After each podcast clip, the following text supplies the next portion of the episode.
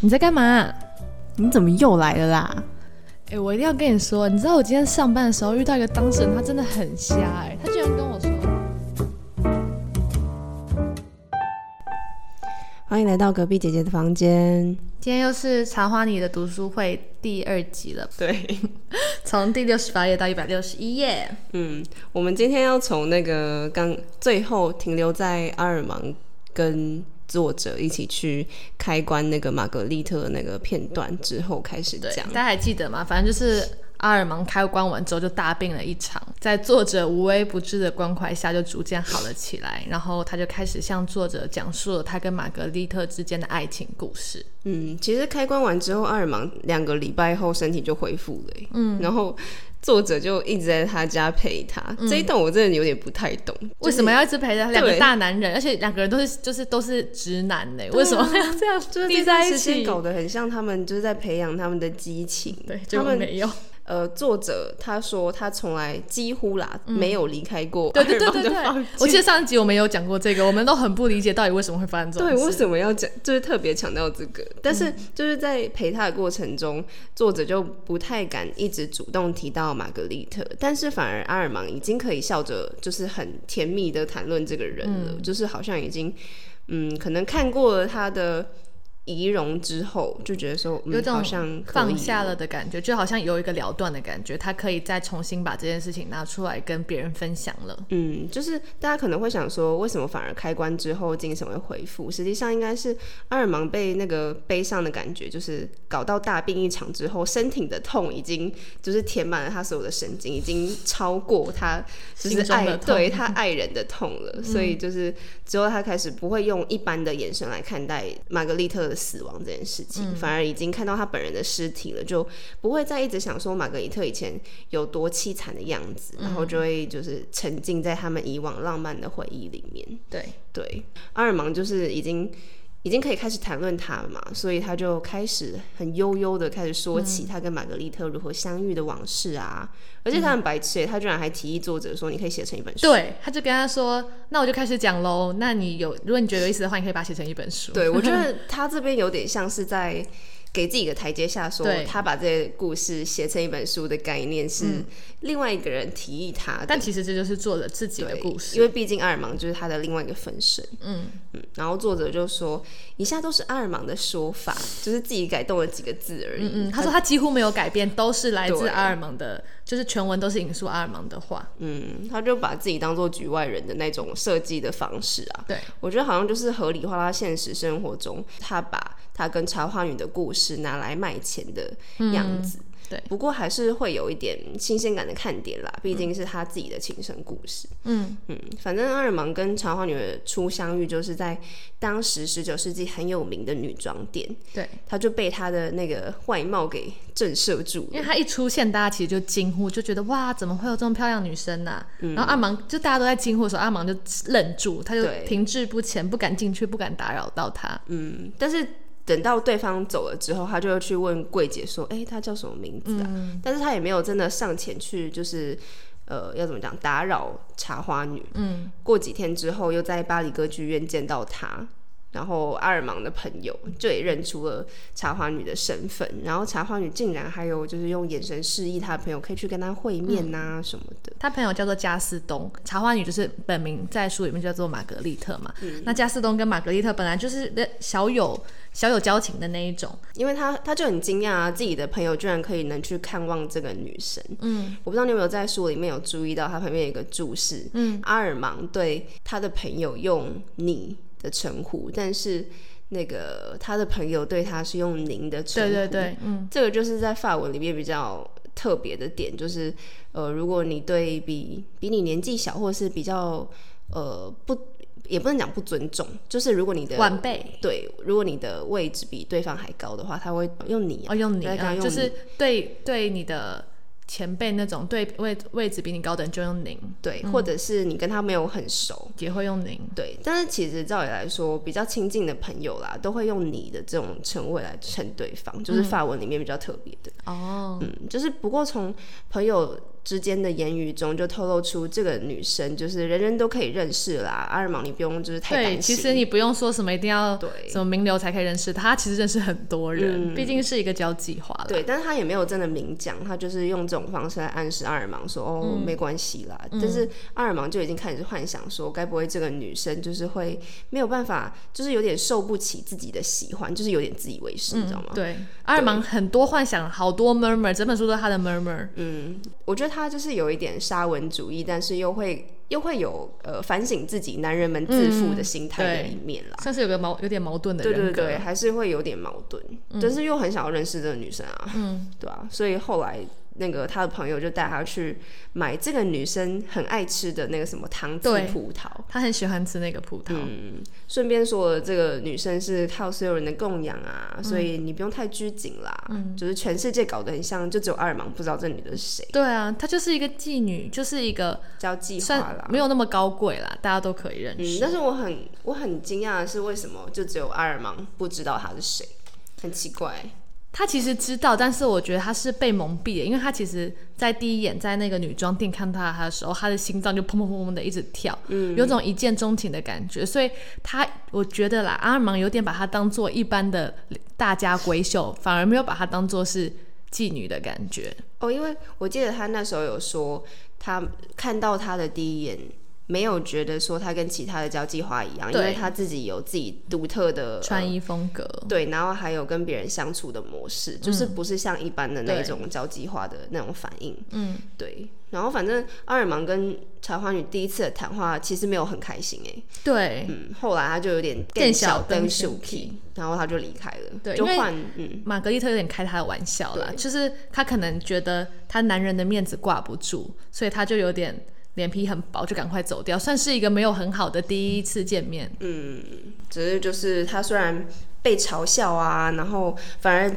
激起了他沙文主义大男人的征服的欲望，嗯，他就开始忘不了玛格丽特。他就还是会跑去跟着玛格丽特，就是有点跟踪他的感觉。对，我觉得有一段我觉得有点恐怖，就是他看到就剧场戏散了嘛，嗯他就看到玛格丽特跟两位男士一起去了咖啡厅，嗯嗯，阿尔芒就跟在他们后面呢、然后就坐在一个离咖啡厅对接的一个地方，然后就看着他们，他超夸张，然后等到凌晨一点呢、有点像安眠书店那个男有点。有点恐怖情人的倾向。嗯然后他看到呃凌晨一点，玛格丽特跟那两名男子离开之后，他又跟偷偷跟着玛格丽特回家，才发现他是一个人回家，他就觉得。安心了。对他觉得说哇，他就是没有带男人回家，他好像觉得有点松了一口气的感觉。嗯然后跟踪他半个月之后，他就突然就发现，哎，怎么都没有看到茶花女了，就是没有发现她在，就出现在他很常出现的香榭丽舍啊，或者剧院那边。嗯，但是后来就是从友人那边知道他就是生病了啦，他得了肺病。嗯，然后因为因为他也没名没份的啊，所以就是探问他的病情一段时间后，也没有什么结果，就是他也没有让对方知道说哦他他没有留名对对。他也没有让对方知道说是谁去探望他。你不。觉得这有点越来越恐怖情人的感觉？他就是每天都去问一下他怎么了，他怎么了，但是又没有留名。嗯，嗯，对，但是知道后来知道他病好了一点之后，他要他他要去别的地方休养嘛，因为玛格丽特就是好像换到一个比较清静一点的地方，嗯。嗯，然后就过一段时间，就对这个女生就没有什么关心了。就是有点淡忘这段感情了，毕竟没有见到就没有东西可以想，象这。样这个地方也比较合理一点啦。嗯然后一段时间过去之后，他在那个杂耍剧院就重新又见到了他。嗯，一开始认不出来，哎对，因为生病了嘛，其实嗯跟原本的样貌有点小小的差距，但他又看到玛格丽特的时候，那种怦然心动感觉，唰一瞬间又回全部回来了嗯，。就是他的心又再度燃烧。嗯，就是也没有什么二见钟情，二见钟情，就没有什么原因，反而更加强烈的喜欢。缘分吧。他还想让他看到就是自己变强大的感觉，我觉得蛮好笑的。嗯就是那种男生当初没有追求到你，然后现在要让你知道说哦，我现在过得很好嗯，的那种感觉。对，所以他就到剧院里面，然后搜搜寻他的目光，他很想要跟他对上眼，然后也终于就对上眼啦。但是那个茶花女就是以为自己认错人，因为阿尔芒在那边假装不以为然。嗯，他就在那边假装说哦。呃，我没有认识你啊，这样这样，然后所以茶花女就只好撇开他的这种眼爱睛。甲够 gay 色里的那种感觉。嗯，就阿尔玛很疯哎、我觉得他就是会一直关注说茶花女到底在关注哪个方向啊，谁啊，跟谁有什么的。重点是他们完全没有认识，也不是朋友，然后他就一直这样监视人家、就其实有点变态。就是很爱他啦。就是我们我们以这本书的角度来说，他就是非常的对，充满了激情。为了爱人会成为那个什么生活观察家、社群观察家那种感觉，只是他是从生活中关注他。对对对，嗯然后他就注意到茶花女一直在跟对面的一个时装女店的那个老女老板，嗯，差不多四十多岁吧，那个老板。他一直在跟她眼神沟通，嗯，所以他就想说，哎，还是我可以去跟这个女生就是探一点茶花女的底细。透过她来介绍，对，嗯，然后便也知道这段时间其实她在疗疗养的这段时间，她都是被一个老公爵在保养，嗯，就我们一开始书也有讲过了，就是他去那个泡温泉那里的时候，然后遇到那个老公爵，然后老公爵的女儿也是因为肺病死掉的，那他就把玛格丽特当做自己的女儿一样，但是其实那个老老公觉得嫉妒心很强，嗯，他有一种类似要当唯一的那种概念，不太能接受玛格丽特又去跟别的男人勾勾搭，我觉得那个心态有点像就是在看自己的女儿保护自己的女儿的概念，对对，嗯，然后玛格丽特就觉得说那个是一个嫉妒心，对保护他的心嫉妒心很强，嗯，反正他之后就看到公爵就把玛格丽特接回家去，他就跟他的朋友一起陪那个大妈，就是加斯东对大妈叫普吕当斯，就加斯东、普吕当斯跟阿尔芒。呃，他们就是透过那一次对话之后，就开始牵起了一个桥梁。因为呢，这个大妈的家就住在玛格丽特的对面。没错，他们是很近的那种，就是窗户一打开就可以呼唤到对方的那种。嗯，阿尔芒就在跟这个妇人套话，就是回到他们家之后，他就开始聊茶花女跟九公爵的八卦，就在想说，现在有一个年轻的人在追她，但是呃，他太笨了，所以茶花女不想要接受什么。对，就很爱他，就很喜欢他，但是玛格丽特就很讨厌他，给他很多珠宝，玛格丽特也觉得啊，这个男人好烦哦、嗯，然后那个茶花女就在跟这个妇人求救，嗯，所以后来他就喊他过去陪他，因为这个年轻人男人快要烦死他了什么之类的，对。然后普吕当斯就是这个妇人嘛，他就带着现在来他家做客的这两个男生，阿尔芒跟加斯东过去玛格丽特家，就到对面去解救他，就是摆脱那个无聊的年轻的伯爵。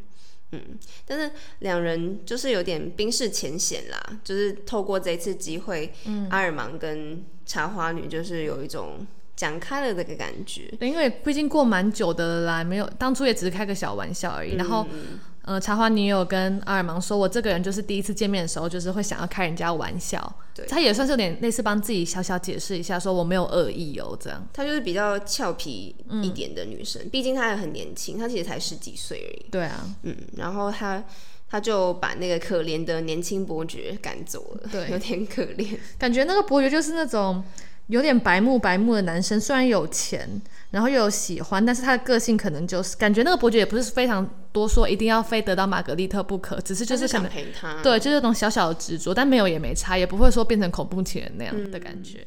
其实那个才是正常的男人。对对对对，因为毕竟是情妇嘛，又不是在找老婆。对，其实我觉得茶花女这个这样的女生啦，她对男人的态度其实蛮直率敢言的。对，她就是讨厌就讨厌，她也不会就是，为了钱，然后还是硬要当她的那个。就是她不会留情面，她也不会想说要怎么讲，她也不会把她当做一个。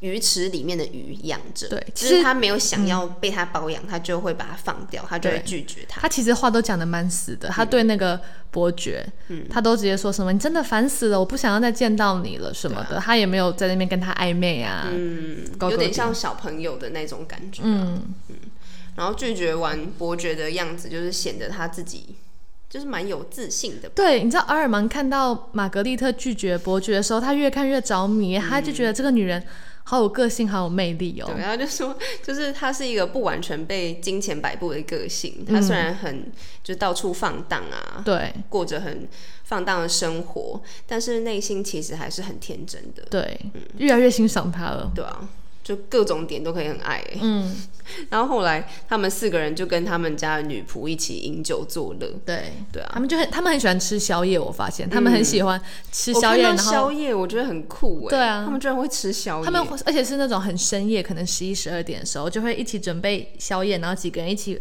喝着酒啊，饮酒作乐的那种感觉。嗯，但其实这样的玩乐的生活让茶花女身体还是很差，对，就是没有好好休息来。对，就是她虽然疗养一段时间，但是又回来过这种生活，他还是身体还是很差。就是中途他们玩到一半就是咳血、吐血，跑到回对，因为可能他的肺病也没有完全好，可能只是好一点点，然后他又喝酒，阿尔芒还很莫名其妙，就是跑上去关心他，啊，其他人就觉得很莫名其妙。对你跟他很熟吗？对，其他人也有点类似习以为常，因为普吕当斯跟玛格丽特关系很好嘛，他们很常一起吃宵夜，他也知道其实玛格丽特很常会出现这种情况，其实是对他来说是一种家常便饭吧。咳血我们听起来可能觉得很严重，但以玛格丽特的身体状况来说，其实是很常发生的情况。对啊，反正阿尔芒就很心疼，很对。关心嘛，他很激动哎、对啊，他就冲去，因为玛格丽特是身体不舒服，他想说自己先去房间里面休息一下，喘口气，然后他也不给人家自己独处的空间，就冲进去他的房间，他还给我流眼泪，对他哭，他真的是双鱼座，是不是？他他就他看到玛格丽特就是衣服半开，然后有点虚弱，然后胸口 胸口起伏，因为可能咳到有点喘吧，嗯。然后阿尔芒就直接唰 开始哭，然后拉着他的手，他就轻轻的亲吻他的手，我觉得他一定是双鱼座，他们不要侮辱我们双鱼座，我们双鱼座没有这么 emotional，没有那么抓吗？吗？搞不好有啊，反正啊，双鱼男真的是很，就是这种优柔寡断，然后他真的是满满用情用情极深啦，他就是看到他自己心爱的女人，虽然我不懂。就是见面两次是能多心爱，但是在在阿尔芒的心中，他就是对玛格丽特充满了感情。那他看到他自己深爱的女人这么不舒服，那他流眼泪也算是可以理解吗？可能吧。阿玛格丽特就是看到他这个样子就，其实蛮无奈的。他就开始淡淡的说起自己的无奈的往事。他就觉得他其实已经对自己的身体已经不抱任何希望他也知道他自己可能活不久了啦，看得出来，因为也好感觉根治不了的这种病。嗯，他就说我即使保重自己，也还是会死啊。现在我就是靠这种很狂热、很呃夜夜笙歌的这种生活支撑着他。嗯，对啊，就是他就觉得说保重身体啊，是有家庭跟有朋友的上流社会妇女的事情，不是我需要在乎的事。，他就是把他的人生过好过嘛，那即使短暂，至少他轰轰烈烈的活过一次了。而且他就说，他们这种人还需要满足自己情人的虚荣心啊，不然的话，他如果继续继续疗养，继续躺在病床上两个月、三个星期后，也没有人会来看望我啊，也就只有你吧。对，其实在这边的时候，阿尔芒就已经跟玛格丽特说，在他生病的那两个月。他天天来看他，但没有留下名字。那其实玛格丽特也知道有人来探望他，但他从来都不知道那个人是谁。对，那玛格丽特发现是阿尔芒之后，他其实有一点小吓到，又有点小感动，想说这个有点不认识又跟他没有很熟的男人，为什么要这样来看我嘞？而且又不留名哦，对啊有点奇怪。就是不留什么要怎么讲，不留什么回报了。嗯，然后就只是想要关心他。对，然然后后、后来阿尔芒就一直强调说，我可以把你当家人一样对对对照照顾、啊。他说我对妹妹都没有这么关心，我想讲他听到讲这句话，很想揍他。嗯她是你妹妹，然后你这个才认识两天的女人。傻爆眼。反正玛格丽特就是还是会觉得说，哎，我就就是一个病人已啦，就是你你的心搞不好也不会维持多久啊。嗯嗯但是就是这个时候他们。呃，阿尔芒就又在讲到说啊，我你之前那段时间也不是一样，就是每天都去看我，我也没有间断呐、只是没有上楼找你而已。对这段话的过程就是他们两个一直在拌嘴啦，对一，方面就是阿尔芒很想冲，然后玛格丽特一直退。对，就是一方直接承认自己就是很爱对方，但是另外一方就是一直拒绝他的好意啊，就有、我觉得有一方面是可以看出来他蛮善良的，就他他就直接承认说。呃，就是我就是这样，嗯我每天我每个月都要花这么多钱，对他每个且都是在因为要照顾我生病。六七千块法郎，对他就说你你不用爱一个病人。嗯，对，其实这本书我觉得蛮特别的地方是，通常爱情小说可能像我们看《傲慢与偏见》，那男女主角是到最后才互相吐露真情，然后我们这本书才刚开始，阿尔芒就已经疯狂热烈的爱上玛格丽特，爱上女主角了，而且也很快的就直接。说出来，就说我就是很爱你这样。他们互相尊称都是用您，就像你刚刚你有解释嘛，对不对？可能也还没有到这么熟，所以他都说我真的很爱您啊之类的。嗯，他就是他就看在呃如此痴情的男子身上，嗯，他就觉得说。呃，希望他可以好好找一个结婚对象啦，因为毕竟他非常容易的动真情。对，对他看得出来，他其实阿尔芒蛮单纯的，就是也明明就知道她是一个妓女，然后就这么爱上她了。嗯，他就不希望他，因为他他自己呃这样没有很高贵的身份，然后还带还有病在身，然后他就这样对他这么好，这么痴情。这样，我觉得有一个地方还蛮蛮幽默的嘛，就是我们刚不是有提到说第一次阿尔芒。跟玛格丽特见面之后，玛格丽特跟两名男子一起去咖啡厅嘛，然后阿尔芒不是有默默跟在后面，然后看到玛格丽特自己回家，他很开心。然后他们聊天的时候提到这件事情，玛格丽特就说：“那我跟你说一件事情，你不要生气哦。”嗯，他就说：“那天我当然会一个人回家，因为家里早就有别的男人在等 我了。”结果阿尔芒整个暴怒，哎，他就觉得。好像有种，因为他本来是说他很开心，他看到玛格丽特自己回家，结果玛格丽特瞬间啪啪打他脸，他就整个觉得好像面子挂不住，他就直接生气，他说他要走，哎，超白痴，对，他就直接说再见，我要走了，他居然在那边给我闹脾气，对啊，很好笑，哎，然后玛格丽特就说，我都还不是您的情人，然后你就这样子，那如果我已经变成您的情人的话，那怎么办？嗯，其实他也是有点想说你这样。他这也是想小小的在测试他，对对对，嗯。啊，但是阿尔芒其实也没办法，他就已经彻底爱上他了，嗯，他就说玛格丽特是快乐和忧伤、纯真和卖笑的混合体，嗯，他自己也明白啦，假如不能一开始就控制住这个女人生性健忘又轻浮的女子，因为毕竟她是一个很难抓住的女生，嗯，我觉得她要么是射手座，要么就是双子座，双双子啊，别，因为她有点调皮。而且又双子座不是都说有双双重人格嘛？他感觉就是有一个人格是那种想要静静的，然后安安静静的那种女生，然后又有一个人格就是那种情妇比较放荡啊、狂野的那种女生。所以我觉得她应该是双子啊。是哦。后来就有聊说，阿尔芒在第一次见面其实就已经爱上 对爱上他了。他就直接说：“我就是对你一见钟情啦。”嗯，根本就只是因为他。很漂亮吧？嗯，反正那一整段就是他们两个在你推我拉的欲擒故纵的对话。对，但是我觉得其实阿尔芒对玛格丽特一直抱持一种错误的幻想跟错误的期待。嗯，他感觉就是把玛格丽特当做一般人家的女子，然后就好像自己一直在骗自己。他自己也知道她是妓女，但是他又希望她是一个可以只爱他一个人的妓女。但这对一个妓女来说怎么可能？我觉得他就是从一开始心态就有问题了。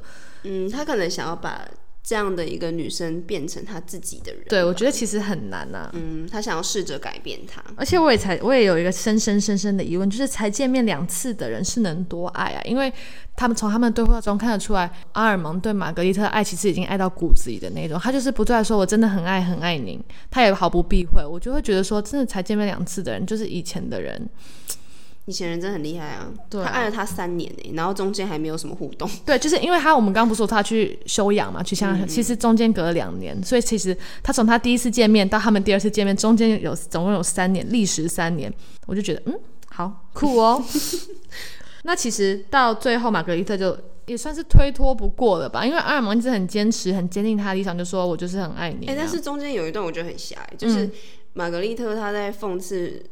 讽刺阿尔芒说：“啊，你在那边讲啊，所以我应该如何回报你呢？”嗯，然后阿尔芒就说：“总得给我一点爱吧。”对啊，这是为什么？为什么你爱我就一定要爱你啊？这什么恐怖情人想法？我就觉得超瞎的，完全就是一个很需要回报的自以为是的男生。对。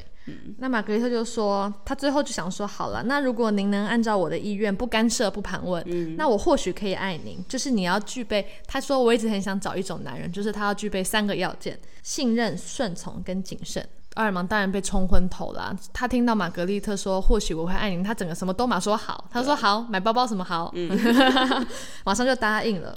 那我就觉得，其实玛格丽特真的很厉害，他就是很会操控人，他是人心操控大师。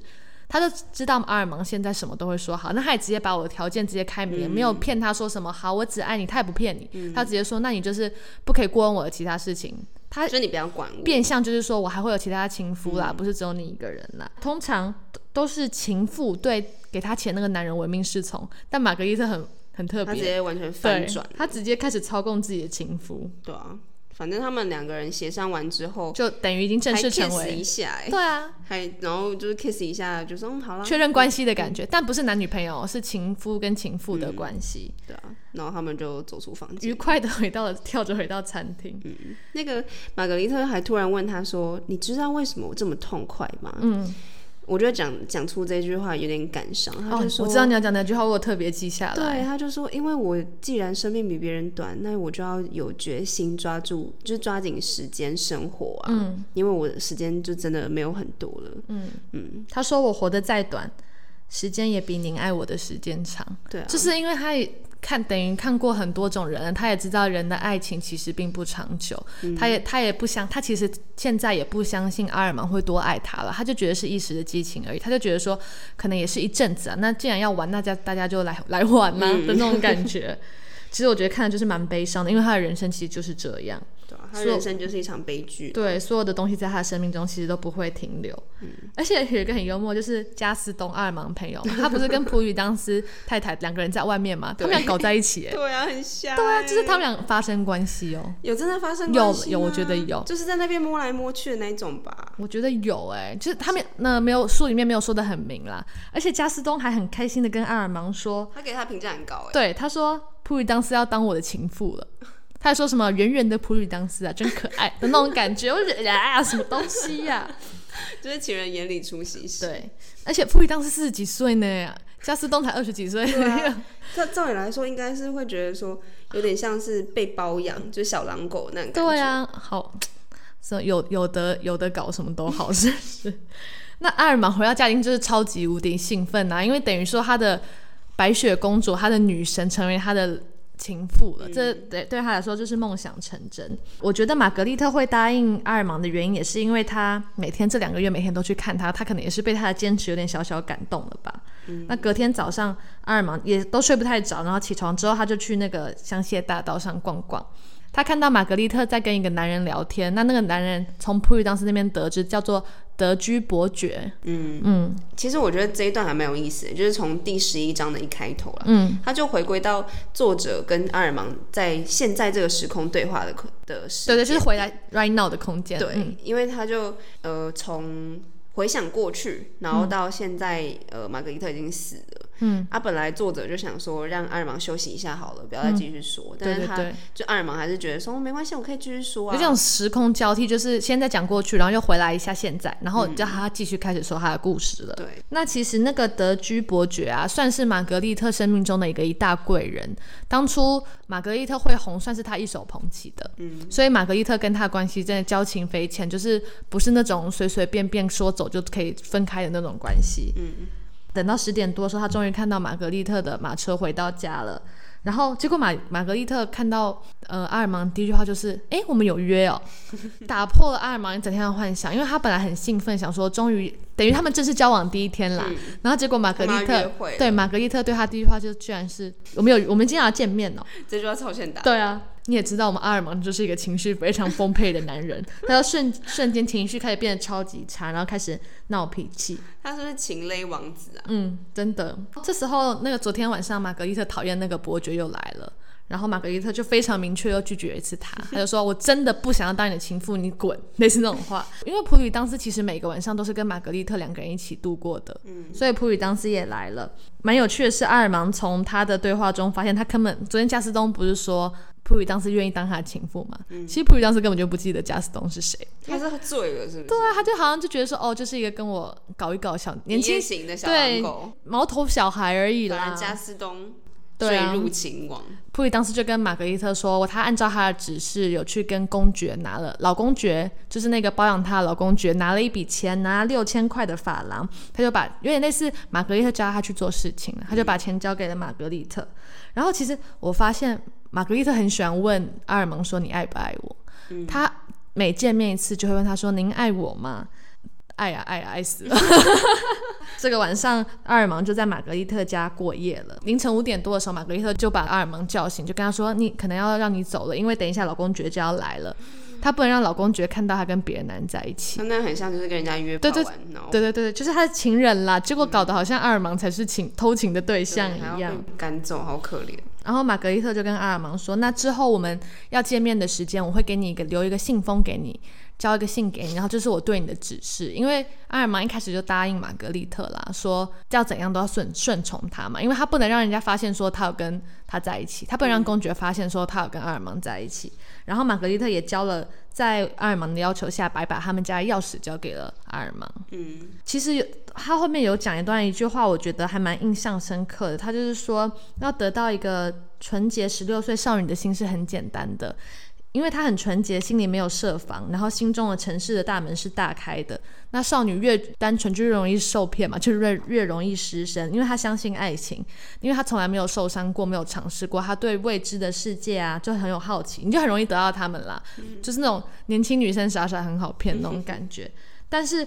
要得到一个名妓妓女的爱情是极其困难的，嗯，因为他其实看破红尘啦。对啊，就跟你去酒店，你跟那些人在那边谈感情，但是出去之后就是忘记啊。对啊，你他们也不会把你当做什么。对啊，因为他们已经熬尽灵魂了，他们什么都得到过，什么也都失去过了。嗯，其实他自己也知道了，他自己也有想到这件事情。阿尔芒就拿到玛格丽特的指示信了嘛，玛格丽特就跟他说：“那你晚上到歌剧院来。”然后他还指定跟他说，在第三次幕间休息的时候，你过来我的包厢，就是很精确的指示，你知道吗？你不可以随便跟我打招呼，你只有在第三次幕间休息的时候可以来找我。真的很像偷情哎！阿尔芒，就我觉得他好像没有，好像没有人生，没有其他事情，他的人生只有玛格丽特，他不用工作，也不用很奇怪。对啊，他就很早就到歌剧院，然后远远就看到玛格丽特一样光彩照人，就打扮的漂漂亮亮的，就是一出现就是吸引所有人的目光。他就看到玛格丽特还有普吕当斯，还有一位男人。三个人坐在一起，坐在同一个包厢里面。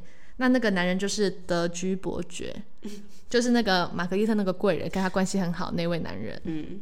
爱爱吃醋的阿尔芒 就心又瞬间冷了，就开始在那生气了。他不是开心就是生气，他没有平静的心情。他的心情很极端呢，跟玛格丽特在一起像在坐云霄飞。对对对。那在第三次幕间休息的时候，伯爵就走了，他就赶快跑去玛格丽特的包厢，但他其实就开始有点闹脾气。玛格丽特就跟他说：“哎，那你等这个戏剧结束之后，你去普里当斯家等我，我好了就叫你过来。”嗯。我就觉得玛格丽特也很奇怪呢，啊，就直接叫他去普里当斯家等就好了，为什么要特别叫？他过来看这出戏，然后再花五分钟时间跟他说：“啊，你等下再去哪里等我？”还是他是故意想让他看到，就想让他知道说我不只有你一个人，他就是慢慢训练他的这种那个叫什么忍耐力嘛。嗯。然后玛格丽特又问了阿尔芒说：“您爱我吗？您有想我吗？”但是虽然阿尔芒心里很痛苦又很酸酸楚，但是还是很听话啊，还是爱啊，爱的要死哎。他们角色完全相反过来。对，然后他就那还是。呃，还是很听话。看完戏之后就去普里当斯家等了。那玛格丽特就跟德居伯爵在家嘛。对阿尔芒来说，一定是新一种煎熬啊！我爱的女人就跟我隔了一道墙的距离，然后跟别的男人在一起。普里当斯其实也有点看破了啦，就也开始劝阿尔芒，就跟他说，其实。德居伯爵跟玛格丽特已经交往很久了，而且他其实一直提供玛格丽特很多的钱，嗯，因为玛格丽特她需要有马车，住在很好的房间里面，需要打扮自己，她其实开销非常非常大，她不可能跟德居公伯爵闹翻的，对啊，对。而且德居伯爵一年至少给他一万法郎，是很多很多的钱哦。所以当时也说，那为了其实为了各自的利益，你你阿尔芒你就接受他原本的样子好不好？你不要再这样了。他其实看的也是跟我们一样看的很气，你知道吗？他就说。你你已经非常非常幸运了，你不用花任何一毛钱，每个人包养玛格丽特要给他超多钱呢，他都不用付钱呢。对啊，他叫他不要这么贪心，而且他说其实很多男人都这样，而且其实不需要有没有那么难，好不好？就享受情妇就好了。一个妓女有三四个情夫。是非常正常性，不然他们没有办法维持生计的。嗯，而且这边其实有一点呼应到他们最一开始有讲到的嘛，那些男人都可以很自在的谈论说我们共同的女生是谁，哎，就只有阿尔芒没有办法。对，那他也说，大部分的人呢，就算你一个。呃，伯爵、公爵再怎么有钱，你还是你还是有自己人生要过，你有自己的老婆、自己的小孩、自己的社交空间，你不可能为了一个情妇倾家荡产的，所以你能给他的钱也是有限的。那有些傻傻的那种，为了虚荣心满足情妇所有要求，结果最后破产了，逃离巴黎，为了躲债，然后最后死在非洲。他就说，要么就这两种结果嘛。你其实阿尔芒也没有到很有钱啦，就是一个算是一个上流社会的。读小小咖有钱人而已啦，也养不起玛格丽特啊。那假如说今天玛格丽特真的为了哎、反而玛格丽特说拎别的探级一些对。一些欢洒的那种感觉，对，玛格丽特赚钱比阿尔芒可多了。然后他就说：“那如果好，今天你们俩真的相爱，玛格丽特为了你断掉她跟老公爵跟德居伯爵的关系，那这样子，如果有一天你不爱他呢，那他不是很可怜吗？对啊。他等于失去所有哎、嗯，但是呢，阿尔芒听是听进去了，但有没有懂，有没有进到他的心里，就只有他自己知道了。嗯那他的嫉妒之心还是没有办法控制下去，他真的很爱他。还是他是天蝎座，十二星座的所有缺点都在他身上。到底是天蝎还双鱼啊？德居伯爵终于走了，那玛格丽特赶快隔着窗户叫我阿尔芒跟普里当斯过去。玛格丽特其实有点也是有点小小嗯，觉得说啊，我有点拍谁啦，就赶快像小小女孩一样撒娇的抱住阿尔芒，就亲他，就说有没有生气啊，有没有吃醋吃醋啊？吃完宵夜之后，普里当时就回家了。阿尔芒就跟玛格丽特在那种就是他们有避火，前面就依偎在一起，然后玛格丽特就有点塞奶的跟他说，他有一个计划。那在一个月的时间呢，他跟阿尔芒两个人就可以到乡下，他就不用在这些人面前周旋，他不用再找老公爵啊，不要再不用再找德居伯爵啊，他们俩就可以去乡下一起避暑个几个月，只有他们两个的世界。但其实阿尔芒也算是个自尊心很强的人，听到有点担心，就想说要用什么办法可以这样子、所以他也没有很支持他。那反正今天晚上阿尔芒也一样在玛格丽特家过了夜，隔天早上又 早早被赶走了。那隔天还是一样要等玛格丽特新的小纸条来指示说他要什么时候才可以跟他见面。可是呢，隔天阿尔芒就收到了玛格丽特的小纸条，上面说他今天身体不舒服，医生交代他说他要好好休息，就今天没有要见面的意思啊。嗯，可是呢，阿尔芒就觉得说不对啊，他觉得是玛格丽特一定是在说谎，他一定是要见别的男人，不见他，所以他就开始怀疑了。啊，我们的阿尔芒就闲闲没事，就开始在外面跑来跑去，看能不能遇到玛格丽特，他 到处都没有他。他后来开始找寻线索，对对对，然后结果他就跑去了玛格丽特的家门外面，他就敲门，叩叩叩，然后门房就说，嗯，玛格丽特不在家，其实请他回去。那其实阿尔芒有他的钥匙嘛，他其实有想要冲直接冲进去，就是看看他到底是不是真的不在家，还是跟别的男人在一起。嗯，但是他还是忍住，他就偷就躲在角落，就躲在一个旁边，就开始看着玛格丽特他们家门口，看有没有人进去或有没有人出来。那将近午夜的时候呢，就有一个男人到他们家门口，就是德居伯爵。结果阿尔芒就想说，说不定他心中抱持着小小希望说，说不定他也会被赶走啊，也会说玛格丽特不在家，结果他就进去他们家了。一进去到凌晨四点，他都还没有出来。阿尔芒就从他们家门口蹲着，从午夜蹲到四点，就想要看德居伯爵什么时候会出来，都没有出来。他是不是会被蚊子叮死？这什么解释？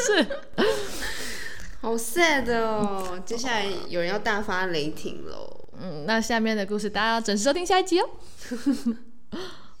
大家拜拜。就这么草率吗？嗯，这集讲很久哎，好啦，大家再见喽，拜拜。拜。